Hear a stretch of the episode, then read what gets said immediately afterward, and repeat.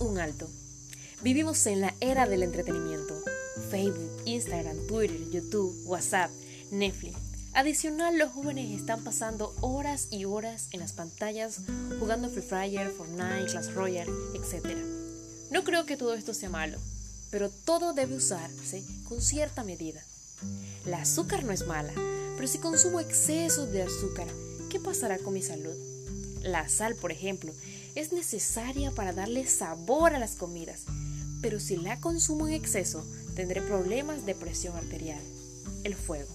Es importante para dar calor y cocinar alimentos, pero si no lo uso de la forma correcta, podré causar grandes incendios.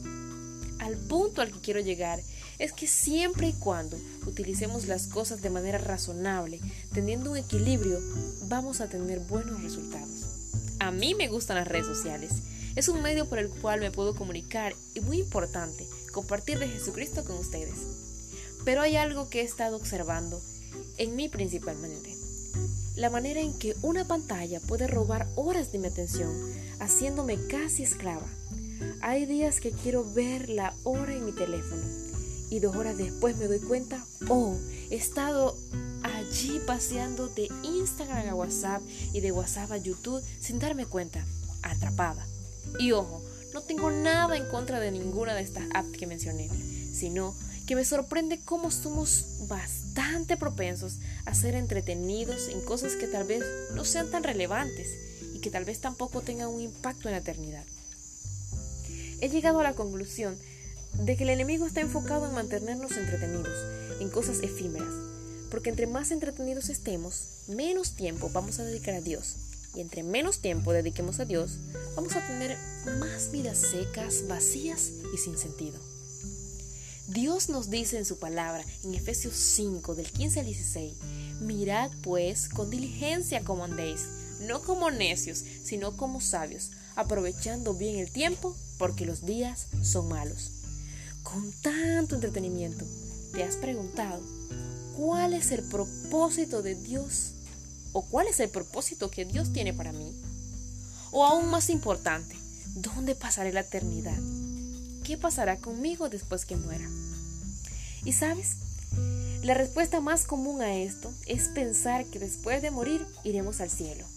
Pero si ese es tu pensamiento, quiero a la luz de la Biblia decirte que es imposible ir al cielo sin antes entregar nuestra vida a Jesús como único y suficiente Salvador. Jesús es el camino, la verdad y la vida. Juan 14:6.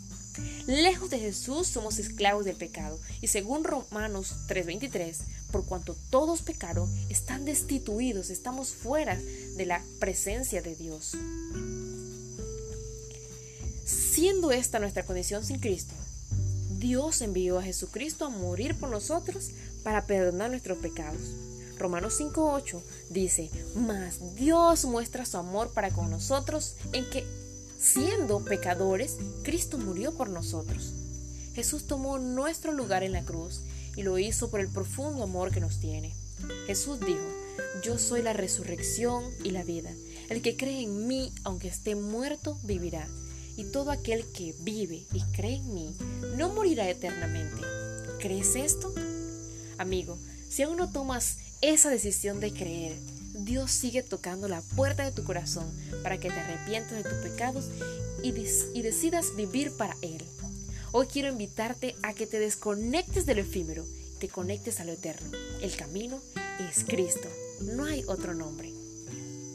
Quiero decirte que el Señor te bendiga y que si esto inquieta tu corazón, búscale, medita en su palabra y no olvides que el único camino es Jesús.